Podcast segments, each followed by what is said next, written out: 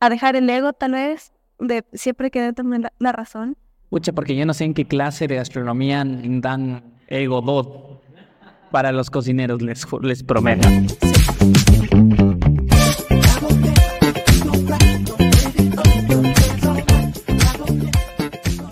Bueno, bienvenidos todos al capítulo 6 de la, temporada, de la tercera temporada de Codoro Bocados. Un gusto que nos acompañen.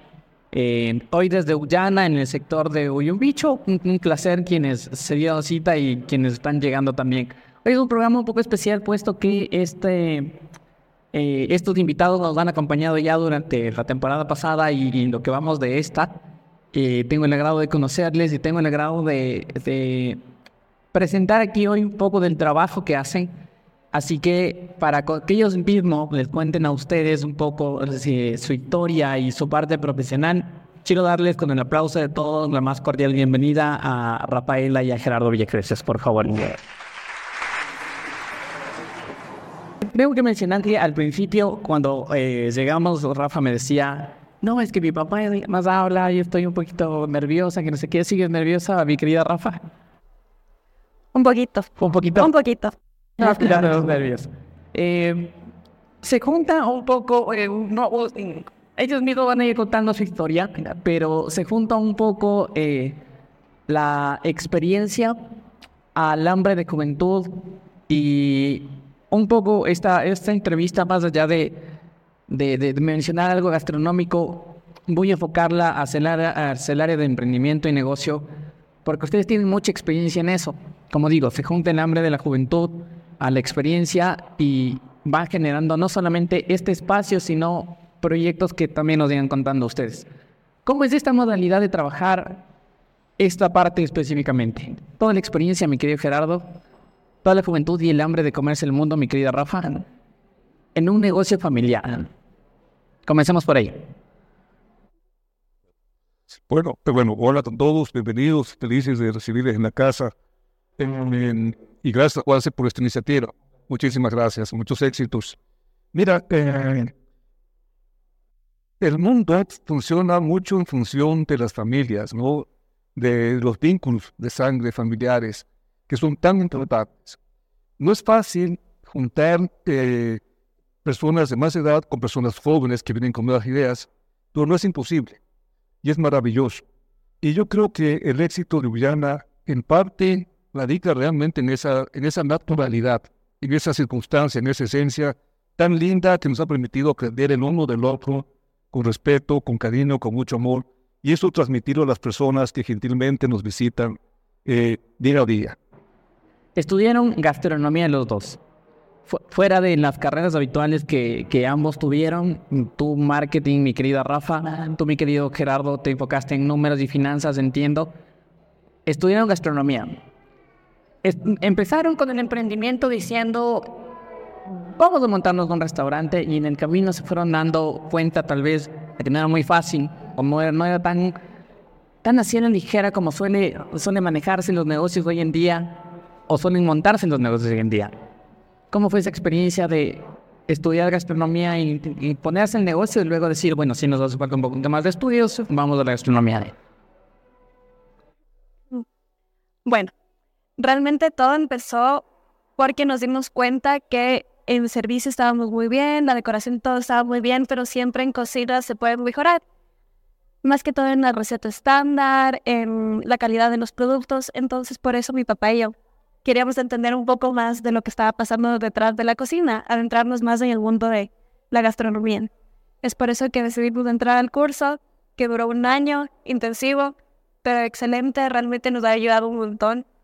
Ahora nos encanta. Mi papá, mi papá um, es abogado de profesión. Nunca le vi friendo un huevo. Y ahora le encanta estar muy metido en la cocina. Ahora él es de chef, el que Ahora dirige de la chef. cocina. ¿Cómo ha sido esto de trabajar con tu papi, Rafa? La verdad, por favor, sé que es complejo trabajar en la familia, pero ¿cómo ha sido? No, muy divertido. No, realmente ha sido una muy buena experiencia. Todos los días aprendo algo nuevo. Estoy muy agradecida de, mm, de haber creado esto juntos. ¿Y a ti, mi querido Gerardo? Es una experiencia maravillosa. porque Eh, no, no es fácil, como te decía, no es común, pero justamente ahí está su grandeza y su belleza en la simplicidad, ¿no es verdad? Y eh, para nosotros es maravilloso porque nos permite adentrarnos en, el corazón de lo que es Ullana. Y el corazón de Ullana es la cocina. Es verdad, la gente viene acá a disfrutar, ver el paisaje, tomarse fotos, escuchar música, pero al final del día viene es a comer. Entonces, el momento que nosotros nos involucramos como propietarios, pero en un punto tan importante y nos involucramos con el sentido académico, de estudio, es verdad, estamos transmitiendo un sentido de entrega a lo que estamos haciendo, un sentido de confianza absoluta en lo que estamos haciendo. Estamos eh, demostrando involucrarnos y entender el tema desde adentro. Y eso ha permitido que en estos últimos meses, en realidad, gracias a todo el equipo, sin duda, todo el equipo que nos acompaña, hemos podido eh, avanzar mucho en los platos y en nuevos proyectos que tenemos en camino. ¿Es verdad? Imagínense ustedes que a estas alturas de la vida ser compañero de Rafaela en, la, escuela, ¿no? en la misma clase, en el mismo pupitre, ¿no? O sea, es... Yo no me imagino cuando uno era estudiante de gastronomía, uno se peleaba con el otro compañero porque había un, cruce de ideas y no, mejor montemos así, mejor pongamos este ingrediente. Quiero un poco más complejo. Rafa. Totalmente. Totalmente.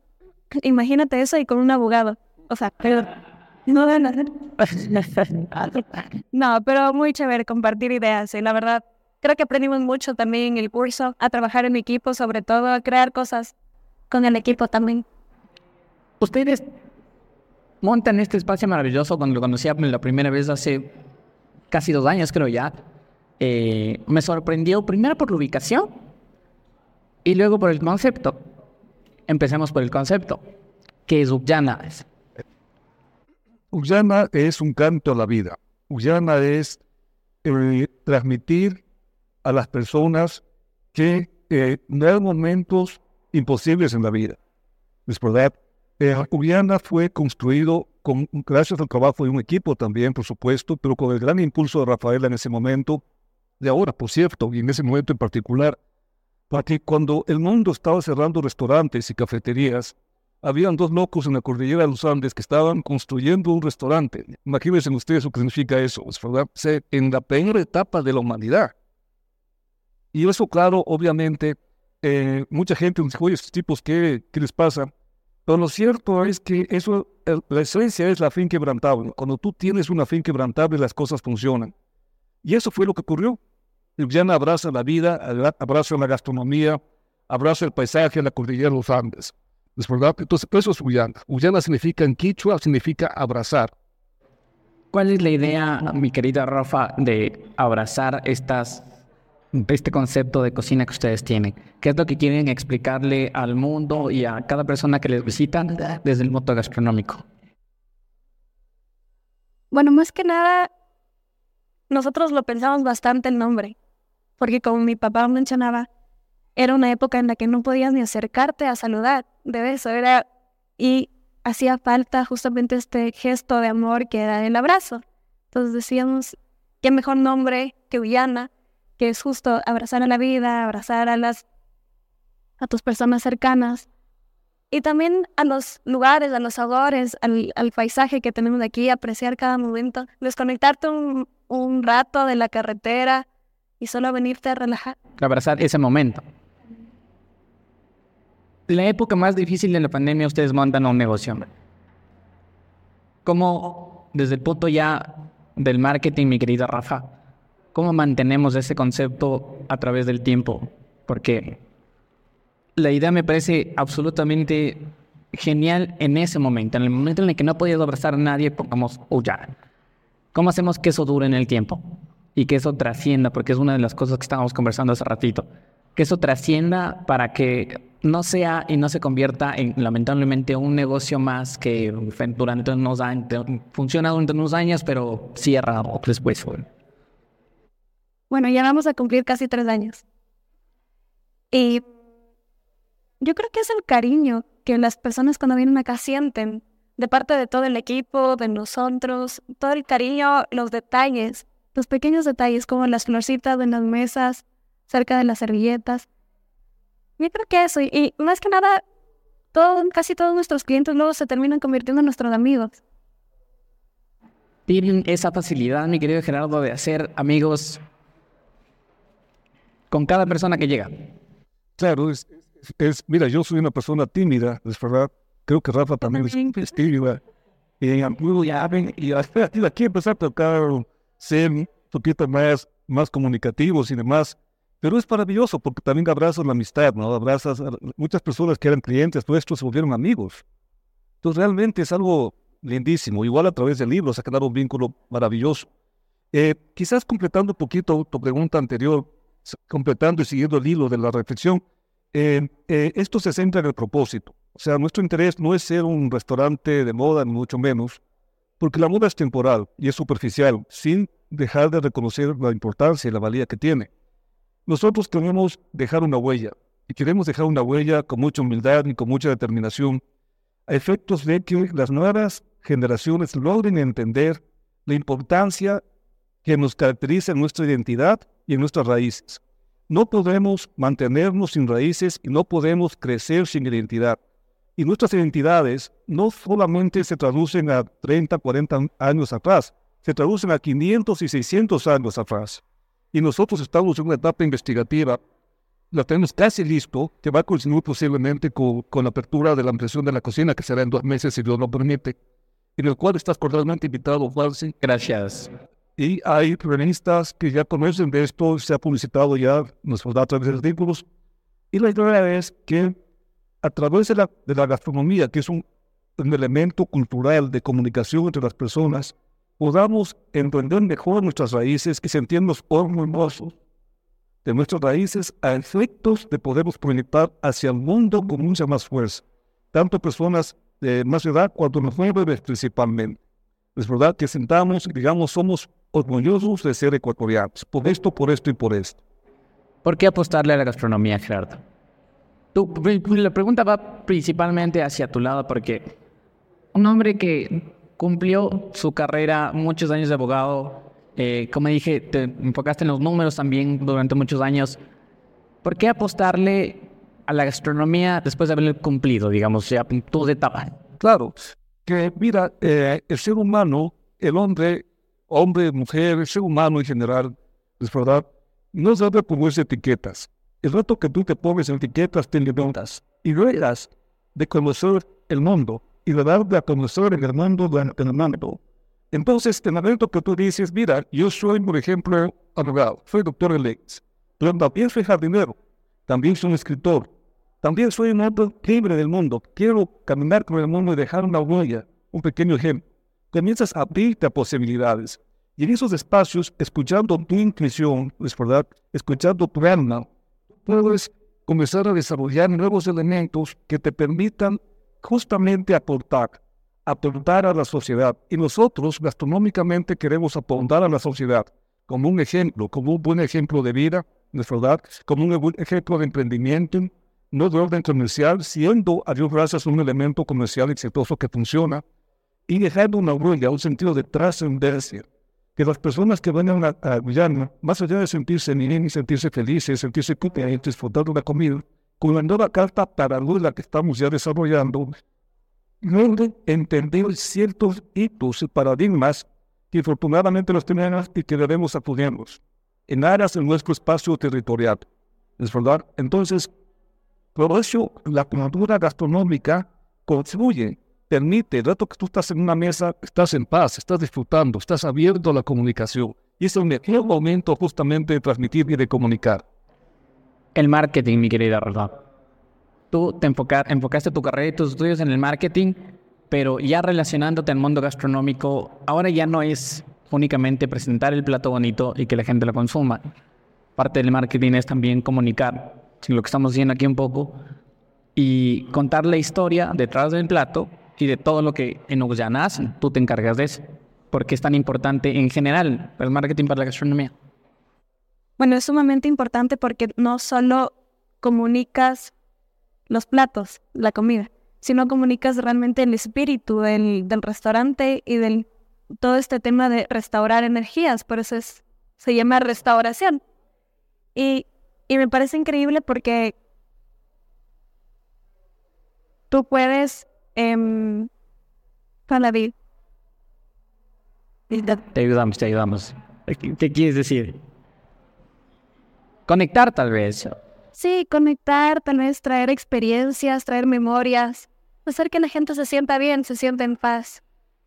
Y más allá, el, el, el hecho de entender ahora todas las aristas que van más allá de, lo que mencionamos, de, solo sentarse a consumir el plato y a restaurarse en el lugar.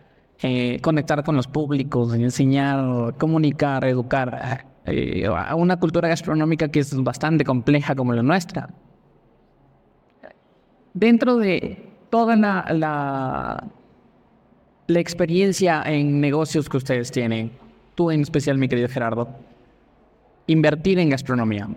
¿Cómo ha sido ese camino de ya ver esto, como lo mencionabas hace ratito, como un modelo comercial y como un negocio? Que al final está cumpliendo con su parte porque pagas impuestos, contratas gente y aportas a ese, a ese otro lado social, digamos, de generar empleo, mantener familias y demás. ¿Cómo ha sido ese otro lado, el, el empresarial desde la gastronomía? Claro. Eh, mira, hay factores generales y hay factores individuales. Los factores generales son que todo negocio para subsistir debe tener tres características. Debe ser sostenible socialmente, debe ser sostenible desde el punto de vista ambiental y debe ser sostenible desde el punto de vista económico. Esa es la esencia de todo tipo de negocio. Por supuesto, la entrega, el amor, como bien decía Rafael, el, el, el, ese, afán, ese enamoramiento, ¿no es verdad? Y desde el punto de vista específico, tiene que gustarte, tiene que apasionar. Porque realmente la gastronomía es una tarea compleja y difícil y a la vez maravillosa, ¿no? que te causa mucho sentido de felicidad. Entonces, es esa apasionamiento, es esa entrega mental que te dice, mira, vamos y seamos totalmente auténticos, seamos totalmente innovadores, seamos totalmente diferentes al resto. ¿Es verdad? Juguemos limpio el partido, juguemos limpio la cancha, hagamos las cosas bien ¿es verdad? Apoyemos cuando podamos apoyar con muchísimo gusto, como lo hemos hecho justamente, ¿es verdad? Como restaurante, apoyando otros restaurantes como, como tiene que ser. Y, y, y el sentir simplemente ya en el origen, yo me atrevería a dar algunas fórmulas, que es el ahorro. Ahorrar tus ingresos, tienes que ahorrar, ¿es verdad? Y ese dinero lo tienes que gastarte, tienes que sumarlo y luego invertirlo inteligentemente. Ya aprendes que el etapa inicial de despego hasta que tú ya cojas vuelo son épocas que no puedes tener tu sueldo alto de muchas veces. Son eventos pues, son chiquitos que debe ser muy austero, totalmente austero. Y es con el tiempo que tú puedes comenzar a cosechar. Esto pasa, perdóname, Gerardo, que tiene ropa. ¿Esto pasa en los negocios en general o específicamente en los negocios de gastronomía? Porque hay gente que, que dice, me voy a montar un restaurante y ya quiere sacar los sueldos de mil dólares al mes. No, es, es, es un tema de todos los emprendimientos. Entonces, ¿sí? y aprender a escuchar, a, a, a, pararte del piso, ¿no? Porque muchas veces te caes, te tropiezas. Aprender a, a ser más fuerte, no tratar de ser más fuerte. Yo les quiero meter la anécdota, si podrías contarles, Rafa, cuando recién abrimos, cuando llegaba la gente, ¿te acuerdas? Sé si tú me permites, te, te guarda relación con esto de cómo soportar los momentos complicados. Hablando de momentos complicados, eh, precisamente ustedes tienen en pandemia, mi querida Rafa? Sí, fue complicado. Bueno, aquí una marketinera, un abogado, no tenían mucha idea de lo que era hacer un restaurante y realmente no estaba pensada esto ser un restaurante, iba a ser una ampliación de la cafetería. Pero en, entonces en el proceso constructivo es cuando decidimos hacer el restaurante sin ninguna idea de cómo se hace un restaurante. Eh, pero todo fue caminando bien, todo fue saliendo bien. Como era en plena pandemia y recién pasábamos a semáforo amarillo, mi papá y yo pensábamos que iban a entrar 10 personas máximo al día, pero realmente nos arrasó una avalancha de personas. Desde la apertura. Sí, de la cual obviamente no estábamos preparados. Nos faltaba personal, nos faltaba todo. También tuvimos la suerte de que un TikTok se volvió viral, entonces los fines de semana estábamos repletos, no sabíamos qué hacer con tanta gente, pero yo creo que de, de esos momentos en los que uno aprende, y ahí fue que decidimos obviamente Mantener la idea, el restaurante ahí. Claro, mantener la idea y, y más que nada como aprender de los errores, contratamos más personal, empezamos el curso de gastronomía, empezamos a entender el negocio mucho mejor de otra perspectiva. Nos dimos cuenta realmente el trabajo que es tener un restaurante. Uno pensaría que va a ser comida y ya, no. Y ¿Cómo ha sido? Tú mencionaste, Rafa, que tuvo, ah, que, que mi querido Gerardo no freía un huevo hace años. ¿Cuál es el plato más rico que le ha salido y que has probado? mis favoritos del locro. Le sale un bueno el locro. Vengan a probar el locro, por favor. A quienes no están viendo en internet, a quienes están aquí también pidan el locro. Un delicioso locro. Pero también la crema de tomate le sale excelente. Pero a mí personalmente más me gusta el locro. Ya. Y esta idea de ver que tu, verle a tu papi todos los días de traje detrás de eh, un fútbol en una corte y eh, eh, debatiendo sobre leyes, a verle uniformado en una cocina preparándote un plato, ¿cómo fue? Para ti en ese, en ese, mi papá salió de un juzgado a una cocina, ¿qué pasó? Nunca me lo hubiera imaginado. O sea, me pregunto de hace cuatro años, ¿te imaginas a tu papá cocinando de chef? Nunca. No se me hubiera cruzado por la mente. Y mira, no sabrá dónde estamos. Cocinata, básicamente. Esta idea del menú, mi querida Rafa, vienen en- de una transición y vienen de un cambio ya eh, próximos a mostrar una nueva carta, entiendo, y a mostrar otra faceta y un nuevo eh, episodio, digamos, de, de, de Ullana. ¿Qué se viene? Lo que se pueda, por favor. Bueno, aquí les voy a dejar con el experto, pero es un paso grande. Creo que era el siguiente paso que necesitábamos para llegar a otro nivel. Sí, muchas gracias, Rafa, y gracias, Juanse.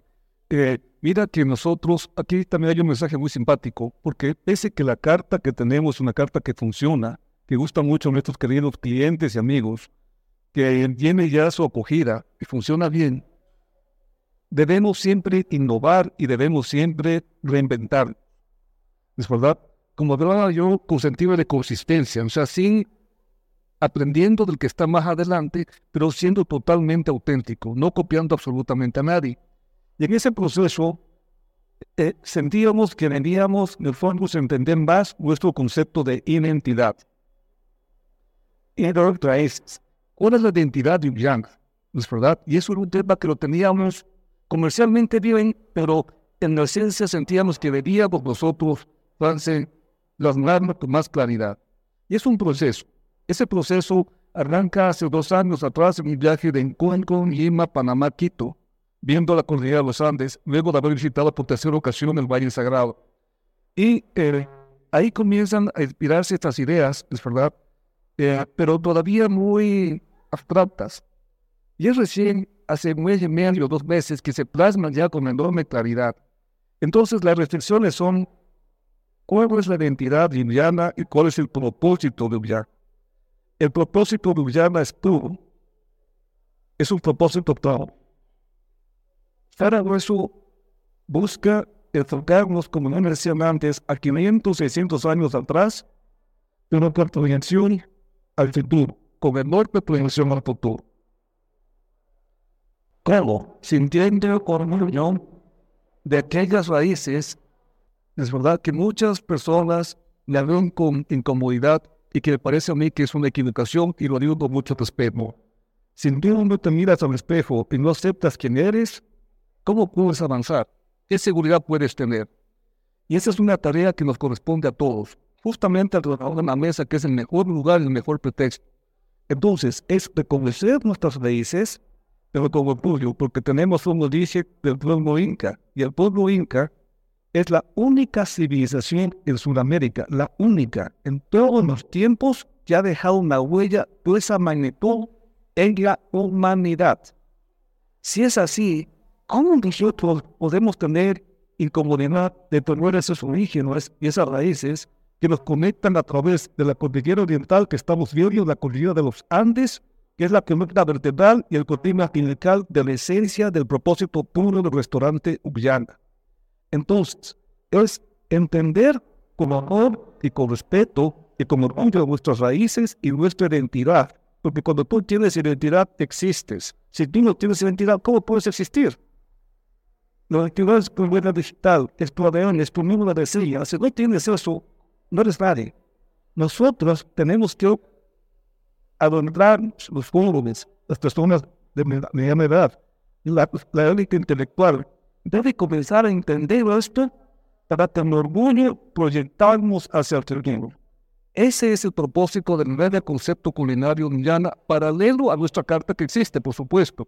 ¿Es verdad? En ese concepto traemos a ver presente, que presentado maravillosamente Dios en el Miren ustedes que el pueblo inca fue el pueblo que gozó de una genialidad, de una mentalidad brutal. Pero atrás de eso había, había que vitalidad. ¿Y cuál es la vitalidad? ¿Cómo la reforzaba? Con la comida. Entonces, ¿cómo no aprender de ellos para recuperar esa vitalidad y poderla proyectar? Eso es en tres, en tres segundos, más o menos, la esencia de nuestro propósito, de nuestro nuevo propósito de, de Guyana identidad culinaria. ¿Qué se traduce básicamente en los productos que usan y en un poco la investigación que han hecho también, y eso ya lo, ya, lo, lo, explicas tú, mi querida Rafa. Les voy a pedir a los chicos de producción que me ayuden ya recogiendo las preguntitas, por favor, si las tenemos listas del público, para eh, comenzar con esa, con esa otra parte. Por aquí están familiares eh, y amigos queridos de la casa y de Rafa. Disparen suave nomás para esas preguntas para, para los invitados. Mi querida Rafa, producto ecuatoriano. Ya, te, ya, desde tu experiencia y tu punto de vista has entendido y has eh, probado más allá de muchas cosas. ¿Qué tenemos y qué podemos hacer con producto ecuatoriano. Eso se basa un poco más el, el menú también de ustedes. Bueno, tenemos, en Ecuador tenemos una riqueza enorme en todo lo que es la gastronomía, en productos. Desde el comienzo hemos tratado de mantenernos cerca de aquí, eh, apoyar a las comunidades, eh, de tener todos los eh, ingredientes lo más locales posibles. Pero más que eso, creo que para el siguiente paso estamos buscando sí productos ecuatorianos, porque obviamente estamos orgullosos de nuestros productos y de lo que tenemos, pero también ir un poco más allá. No sé si puedo comentar tanto. No lo sé, ahí buscamos la aprobación. Ahora, digamos que llegamos a este punto de buscar productos locales ya no tan conocidos. Voy a poner la, la, la idea ahí. ¿Cómo lo vendemos? ¿Cómo lo vendemos? lo, lo vendemos. Un producto desconocido ya no es el, el, el habitual plato que, que, que, el ecuatoriano o el, el consumidor llega, pide porque lo conoce y le gusta y come. Ya va un poco más allá al tema educativo de cómo nosotros como cocineros transmitimos esos productos para que la gente empiece a consumirlos, como lo vendemos. Bueno, yo creo que ahí entra bastante el tema de el servicio. Yo creo que eh, los, los meseros son los que tienen que tratar de transmitir eso, contar la historia detrás. ¿Por qué ese producto? ¿De dónde viene? ¿Qué es la, ¿Por qué fue ese producto y cómo fue hecho? Porque no es solo el producto, sino también rescatar cómo eh, se cocinaba anteriormente. sí. Y, y, el trabajo de los cocineros de aquí también. Replicando todo lo que veníamos conversando hace ratito, todo lo que se hacía antes, pero para que nosotros lleguemos a consumir lo que consumimos ahora, eh, poder tener esa haber entendido esas técnicas, haberlas, saberlas replicar por acá y, y poder ofrecer eso a la gente, básicamente, un, un tema educativo. ¿Tenemos listas las preguntas? Nos esperamos un ratito. Mientras, ¿por qué huye un bicho? Eh, eh, entendimos y, y la referencia que me decían de queremos un sector que se aleje un poco de la ciudad y de la cotidianidad, digamos. Pero ¿por qué Uyumbicho? ¿Qué tiene Uyumbicho de especial? Eh, mira, eh, son esas cosas de la vida, ¿no? Esas circunstancias que se van dando. Hemos desarrollado una actividad en este sitio a nivel de cafetería y con otras actividades comerciales importantes, que fueron inversiones que se fueron dando paralelamente a nuestro día a día. Y eh, de repente nos dimos cuenta que comenzaba a tener mucho cuerpo, mucha energía, mucha vitalidad, mucho sentido de rendimiento. Y le pusimos más atención, más atención y cariño y afecto y, y nos fuimos involucrando y de ahí todo fue eh, desarrollándose de una manera, digamos, orgánica, en verdad. Si uh, yo les comentase en, en, cuando antes que haya elementos de orden eh, gastronómico o no digamos un poquito de, cafetería en la parte que todavía hay al inicio, es verdad. Esto empezó realmente eh, eh, en un espacio verde muy lindo, pero de una forma muy chiquita, es verdad. Y de ahí fue creciendo, creciendo, creciendo, creciendo, creciendo a lo que es ahora. Es verdad que es una empresa totalmente sana, económicamente sana, 100% sana, sin deudas, sin pasivos, eh, con una gran vitalidad, con gran sentido de humildad y de agradecimiento, por supuesto, a la vida, a nuestros clientes y amigos. Y nos encantó el paisaje.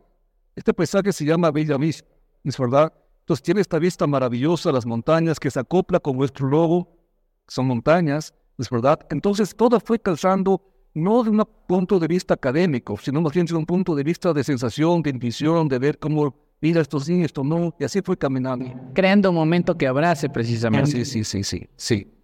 Vamos con las preguntas de la gente y un poco relacionado con lo que ya hemos venido conversando.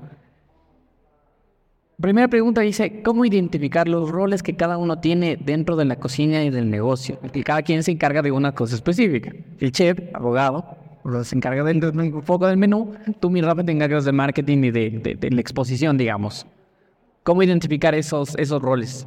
¿Errores? Roles. Bueno, a mi parecer, como mi papá comentaba hace unos momentos, yo creo que no, no está bien encasillarse entonces, por ejemplo, yo aquí no soy solo encargada en marketing, yo soy todóloga. Y hago todo. Me puedes encontrar un día en la cocina, otro día me puedes encontrar en el área de administración, uh, en el área de seguridad también, ¿no? Yo estoy en todo. ¿Por qué es importante ser todólogo, mi Ramos? Porque hay que aprender de todo. Y especialmente para alguien que maneja negocios. Exacto, tú tienes que saber cómo funciona todo, desde la caja, desde el sistema, desde tomar pedidos, porque tú eres la persona que en caso de que falte alguien del personal, tú tienes que reemplazarlo o tienes que capacitar a, una nueva persona y tienes que hacerlo tú personalmente. Entonces tú tienes que entender todas las áreas, desde la caja hasta tomar pedidos, hasta la cocina, hasta hacer cualquier plato de la carta. Perfecto. Cuéntanos cómo empezó su pasión por la gastronomía una vez que inició el restaurante. Eh, empezó la pasión por la gastronomía en el sentido de la dificultad justamente en la dificultad. Como dicen algunas filosofías, eh, en la vida a través de la luz. O sea, la luz entra como una herida. Y nosotros teníamos heridas, en el buen sentido de la palabra, de la independencia como el grupo de cocina de aquel momento, es verdad, que, no cuadraba con nuestro, nuestra visión. Entonces, eh, Rafael se había graduado recién de, de, de, de marketing, es verdad, y le, dije, Rafa, busca el mejor lugar donde podamos estudiar localmente gastronomía y, y estudiemos. ¿Qué te parece? Me dice, papá, excelente, vamos. Y nos lanzamos. Y eso fue otro cantar, ya fue otro momento. Entonces surge de esa necesidad, de esa problemática de, de entender mejor y subsanar un tema que teníamos un concepto de dependencia, ¿ya? Para poder dar un mejor servicio a nuestros clientes. Realmente, por eso surge este tema. Y demostrar que debes entregarte, como un ejemplo. Tienes que entregarte a tus emprendimientos, conocerlos desde adentro, como decía Rafaela, y ahí comienzas a ver tú los resultados, que son de diversa naturaleza, entre otros, de nombre que no. Si bien esto sale de la necesidad de, de, suplir un problema, digamos, en el camino siguen ocurriendo problemas, que supongo es un poco la experiencia también que han tenido. ¿Cómo no desmayar con el nuevo problema? Porque, claro, uno no tiene idea de montar un restaurante, lo suplieron con estudios, pero todos los días tenemos algo nuevo. ¿Cómo, cómo no desmayar?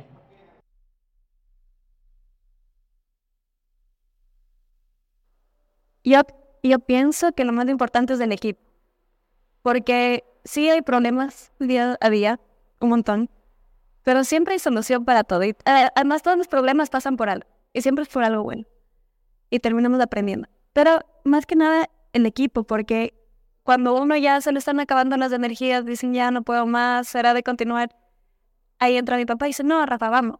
O, o al revés, o viceversa, ¿sí? ¿Cuál ha sido la enseñanza más grande que les ha dejado el unirse para crear este espacio? Yo quiero saber qué piensas. Me encanta cómo se pelea, porque creo... Gracias por las preguntas, que muy, muy buenas preguntas. eh, la enseñanza más importante de trabajar juntos es eh, entender, como yo lo veo, con humildad, que tú eh, eh, eh, valorar, escuchar, respetar y aplicar la opinión de personas más jóvenes. Sí, wow, gracias. Qué, qué, qué buena idea que me estás dando, o qué buen enfoque que estás haciendo, o qué bonito, tu aporte es maravilloso. Es verdad. Eh, y eso lo hemos plasmado aquí. Por eso tú ves que hay gente joven, gente de diversas edades. Y me van a contar un, un, una, una anécdota bonita de la vida real, es verdad. Yo escribo para unos medios eh, y en Normalmente, antes de mandar ya el artículo final, le pido la opinión a mi editora, que es la Rafa. Muchas veces, ¿no es verdad? Y le digan, ¿quién piensas tú este? Dame tu perspectiva en toda lectura, en toda realidad, en tu ética, ¿no es verdad? Y muchas veces me da puntos maravillosos. Y yo no me han lanzado nuevos. Entonces, en verdad, yo estoy muy agradecido por esa experiencia, por esa vivencia. Para quienes lean a, mi querido Gerardo, ya saben que si no lee la ropa y aprueba no sale, básicamente. Para ti, mi querido Rafa, ¿cómo ha sido, eh, qué es la enseñanza más grande que te ha dejado trabajar con tu papá? Y por acá la, la, pregunta un poco se repite. ¿Cuál es la lección también que has aprendido más grande? Yo pienso que es tener la mente abierta a nuevas sugerencias, a escuchar a dejar el ego tal vez, de siempre que tener la, razón. Pucha, porque yo no sé en qué clase de gastronomía dan ego dot para los cocineros, les, les prometo. Sí, eso es estar abierta a escuchar todas las sugerencias y, y no solo de mi papá, sino de todo el equipo, porque hay un montón de muy buenas ideas. ¿Cómo pasar de emprendedor a empresario?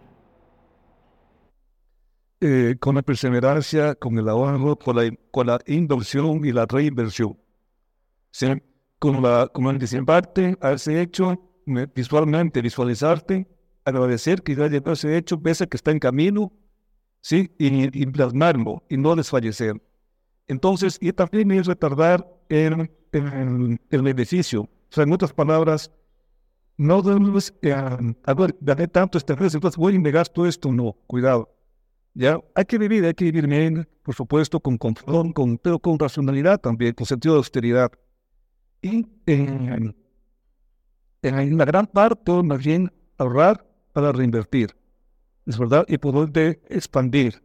Y también para poderte sostener en los momentos de vacas flacas, en los momentos críticos, tener siempre una reserva. Por eso te hablaba que nosotros tenemos esa, esa bendición de tener una sanidad de orden financiero, eh, te imaginas estar totalmente tranquilos, es verdad, pero seguir sin embargo aportando y trabajando en algo, sin, sin desfallecer.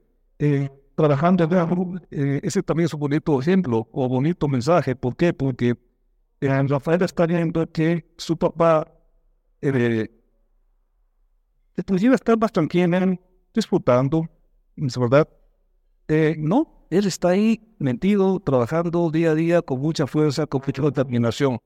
Y eso realmente eh, no, lo que hablan no son las palabras, sino son los hechos. Los hechos hablan mucho más que las palabras. Y eh, la relación de padres con los hijos eh, no está en función del consejo, sino en función del caminar, de lo que los hijos ven. Eso es lo que realmente ellos dicen que bien o que mal, también puede ser, ¿verdad? Entonces, esto va a ir como no le canso ver. ¿Qué consejo le darían a una persona que tiene mucho miedo a emprender? Qué bueno. ¿Quién tiene esta pregunta? Disculpen. Eh, muy bien. No, no, Rafa, por favor. Desde el área joven. Tú estás emprendiendo muy joven. Eh, una de las cosas que los jóvenes a veces tenemos ese miedo de chuta, ¿será que me pongo el negocio? No, ¿será que me pongo el negocio? ¿Qué hago? Y si me va mal y si me va bien, desde tu, tu, tu experiencia, desde tu espacio, ¿qué le dices a los jóvenes para a esos que tienen miedo de emprender? Bueno, siempre va a haber miedo. Pienso, y yo creo que eso es lo más importante, que si tú metes a emprender, te tiene que dar miedo. Justo estábamos conversando el otro día, estamos haciendo un curso muy bueno y en el curso justo comentaban eso, de que tus metas, primero tienen, tienes a tus metas, de tus metas tienes que cumplir un 70-80%. ¿Por qué? Porque a veces tienen que ser irreales. ¿Ya? Em, y de tus metas te tiene que dar dos emociones. Te tiene que dar miedo y te tiene que dar emoción. Porque si no te da miedo, no, no es una buena meta. Yo siempre he dicho que el momento en el que no me dé un poco de nervios, por lo menos estar acá delante de ustedes, voy a dejar de hacer lo que hago porque creo que va un poco con, con, lo que tú dices, mi querido Rafa. Tú, mi querido Gerardo, a la gente que tiene miedo a emprender. Mira, eh, yo, yo diría que el miedo es, eh, yo creo que hay dos tipos de miedos. Hay el miedo que te cuida y hay el miedo que te frena. ¿Ya? Entonces el miedo tiene esas dos aristas. Por ejemplo, yo Pedro, digamos aquí está Pedro y se toma cuatro cervezas y se, se acerca mucho al balcón, ¿es verdad? El miedo le cubre, porque se puede caer y se puede afectar su salud. Entonces ese miedo es bienvenido, es positivo. Pero hay otro miedo, que es el miedo que te perjudica, que es el miedo que te dice, no, no lo hagas, no puedes, a las 3 de la mañana, si no me resulta, y quiere ir a los amigos, y no sé qué. Ese miedo que darle una patada y mandarle lejísimos. porque ese miedo es el que te frena. Tienes que enfrentarle. Enfrentarle y decir, aquí estoy y voy, y avanza. ¿Es verdad? Entonces, a los emprendedores, a todos los emprendedores, yo les invito a que empiecen ese miedo, como decía Rafaela, tienen que tener ese miedo, el miedo, esa, esa meta que te causa miedo, esa es la meta que vale la pena. Y hay que, y hay que, y hay que, y hay que enfrentarla y, y, eh, con una determinación y con una fin quebrantable, como yo les decía, como esto se armó hace, hace en plena pandemia. Eh, otro elemento que es el elemento de que ¿ya? Miren ustedes, nunca es tarde ni nunca es demasiado temprano. Porque apenas ella se graduó de marketing, inmediatamente estudiamos este curso intensivo de gastronomía. Y una vez que ya nos graduamos, gracias a Dios, con una excelente relación con nuestros maestros, y con la escuela, en inmediatamente seguimos otro curso que te comentó Rafael ahorita. O sea, no paramos de seguir aprendiendo, estudiando, conociendo. ¿Es verdad? Entonces eso guarda mucho relación con el emprendimiento, porque es no parar de seguirte enfrentando, creciendo y alimentando y nutriendo lo más importante que tenemos, es nuestra mente.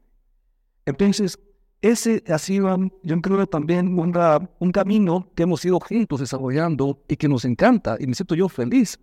Porque ayer justamente Rafael estaba aquí en el curso, en este curso que te cuento que es vía internet, y compartíamos al respecto. No decimos, qué lindo esta parte, mira esto, maravilloso, la verdad. Sí. ¿Qué aprendieron al abrir un restaurante en plena pandemia? ¿Quieres? Insisto, me encanta cómo se pelean por el micrófono. ¿Qué eh, aprendemos? Aprendemos eh, muchas cosas, pero principalmente puedo escuchar nuestro corazón. ¿Sí? Escuchar nuestro corazón, escuchar nuestra intuición y lanzar. Lanzar. ¿Sí? A ese vacío. ¿Es verdad? Pero cuando tú te lanzas, normalmente caes en, una, en un colchón de tomas. Entonces, es eso, es lanzarte con fe entendiendo que en el camino van a haber circunstancias complicadas y resolviendo. ¿Es verdad? Entonces, eso hemos aprendido y nos hemos fortalecido muchísimo. Ya, porque justamente el haber guardado momentos de tormenta alta y haberlos lanzado, nos hizo más humanos, nos hizo más seres humanos, más agradecidos, ¿sí? Y a la vez nos hizo más fuertes. Eso aprendí.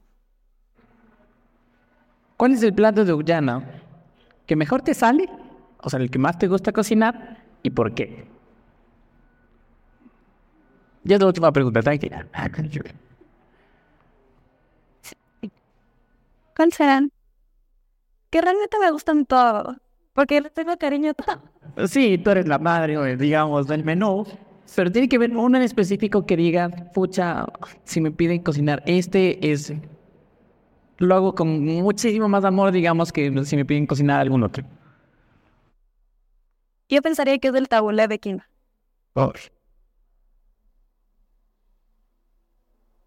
Porque es mi favorito. Es el que más yo lo consumo aquí. Y, y es chévere porque puedes irlo haciendo a tu gusto. Entonces empiezas casi desde cero y lo tienes que ir sazonando, sazonando con nuestros ingredientes secretos. hasta, hasta que tú ya le coges el sabor. Entonces para mí ese es mi favorito. Es como el que más reto te, te produce. Tú, me quedé Gerardo. Sí, algunos, pero yo diría principalmente la crema de tomate y, el tataki de atún. No metió tu locro. No por si no metió tu locro. El locro me encanta y es, y es complejo hacerlo. O sea, la verdad es complejo. O sea, me encanta bueno. Pero quizás me, me siento más afín incluso con el tataki de atún y con la, con la crema de tomate. Y el atún también me gusta mucho hacerlo, la verdad. ¿Por qué el atún? Ya, hashtag publicidad. Nosotros somos sus, sus proveedores. la verdad tenemos un excelente proveedor de atún. Es un atún eh, de óptima calidad, ¿no? un atún de exportación. Eh, de una persona que se unió nuestra amiga, nuestra apreciada amiga, es verdad, y, eh, y preparar el tataki de atún, saberlo sellar bien, que esté crudo todo adentro, todo fresco, con buen color, todo estable, la, la parte de la de, sellado, cómo lo presentamos con esa ensalada tan maravillosa, con las flores, con, con el aguacate, con las salsas. O sea, realmente es, eso es algo lindo, muy lindo. ¿Ya? Vengan a probar, vamos a probar. Voy a pasar a producción una foto del tataki de Tom para que me vaya colocando por aquí, no sé, por algún lado. Eh, y, vengan a probar ustedes ese, ese plato. ¿Cómo le pasaron? No, súper bien, súper bien. Emocionados, felices, agradecidos. El, gusto y el placer es mío. Ya teníamos que hacer este, este capítulo. ¿Tú, me quieres dejar? Yo he pasado eh, realmente feliz. Feliz, feliz, feliz. Muy agradecido con todos. Gracias, muchas gracias por escucharnos, por escuchar nuestra historia, saber a dónde vamos, dónde venimos, qué sentimos, toda nuestra presencia. Realmente muchísimas gracias eh, por esta tan linda presencia que es enorme sentido de calidad para nosotros. Invitemos, invitemos a la gente también a que venga a Ullana, horarios de atención y todo. Invitemos a la gente para que venga al restaurante y horarios de atención y todo para que, para que nos visiten también. Por favor, es su casa. Eh, bueno, el horario del restaurante de Ullana es de miércoles a domingo, de ocho y media a siete y media. Son bienvenidos siempre. Y ya, eh, cada que entren o salgan de Quito, van a ver, o se ubica en, en, la gasolinera de la Primax. Si dije bien, primos, ¿no? Estoy dando publicidad de otra gasolinera. Ya que ustedes están por aquí, dense una vueltita y, prueben esta, más allá de la comida, esta, esta gran historia, porque creo que eso es lo que eh, diferencia a este de muchos espacios que saben contar su historia y que es una bonita historia, más allá de todo.